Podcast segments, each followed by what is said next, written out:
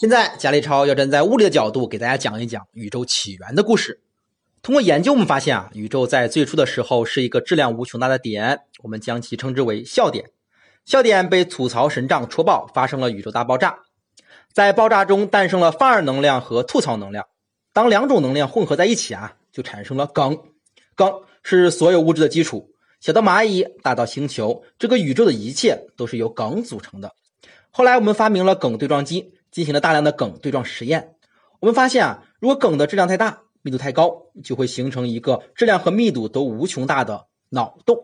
脑洞可以扭曲时空，也可以吞噬一切，既能创造世界，也能毁灭宇宙。哎，刚才开一个玩笑，为了活跃一下我们的课堂气氛。以上内容呢是摘自动画电影《十万个冷笑话》中一段关于宇宙起源的搞笑解释。虽然是个冷笑话，但是我们可以看出，这个宇宙起源论啊，如果不追本溯源的话，也是颇为耐人寻味的。当然，我们都知道，目前科学界普遍的共识是，宇宙起源于一次大爆炸，只是这个大爆炸源于一个质量和密度都无穷大的起点，而不是刚才我们说的那个槽点。在大爆炸发生后的极短时间内，释放出来的能量浓缩成为了物质，又经历了一段时间，凝结出来了几种简单的原子。比如氢和氦，对，就是那个氢气的氢，氦气的氦。又经历了相当长的时间，原子在经历过漫长的岁月沉积之后，终于聚合成为了无数的星体。在这个过程中，发生过无数次的星系爆炸、超新星聚合和黑洞诞生。当然，在伴随而来的引力波的涟漪震荡之中，生命悄然诞生。在偌大的宇宙空间中，生命显得是那样的渺小，显得是那样的无声无息。需要注意的是，以上伽利超对宇宙诞生的论述用词可能没有那么精确，但是全然都是为了让讲解的内容显得更加生动，显得更加的具体，从而更加的容易被大家所理解。那么，在听过两段关于宇宙起源的论述之后，不知道大家作何感想呢？虽然槽点起源说比起起点起源说的论述来听起来更加的扯淡，但是你不能否认的是，它是一个独立的科学理论，无论它是否为大多数人所接受。那这样说来，是否每个人都可以建立理论喽？是的，你说的没有错。就像胡先生之前在霍金去世期间做的一次节目中谈到的那样。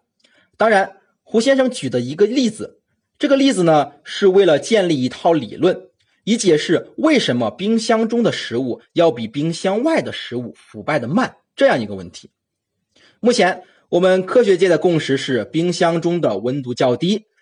因为细菌对食物腐败起决定作用，而细菌在低温条件下繁殖速度较慢，所以呢食物就腐败的慢。这是基于生物学的理论研究的结果。但是胡先生说啊，我们完全可以建立另外一种理论，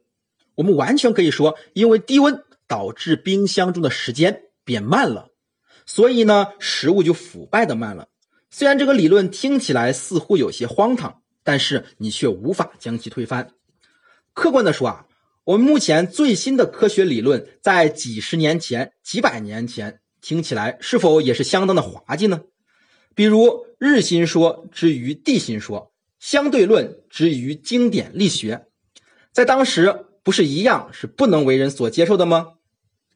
那么在未来，我们的冰箱时间理论是否也可能成为理论的正统呢？这个也未尝可知嘛。同样的，之前许多我们公认正确、为人所推崇，并将之奉若经典的理论，却在岁月中慢慢被人发现了越来越多的漏洞。从无数人的不敢相信，到无数人为这个破旧的理论修修补补，再到最后对他弃之不管、不屑一顾，这期间经历了什么呢？在这期间啊，随着人类对客观世界的认知程度的不断提升，为描述客观世界而建立的配套理论系统也必须随之迭代更新，以提供足够的软件性能来推动人类社会的进一步发展。那么有一个问题来了，我们是否还有必要学习旧的经典理论呢？在这里，我可以肯定的、负责任的告诉大家，是非常有必要的。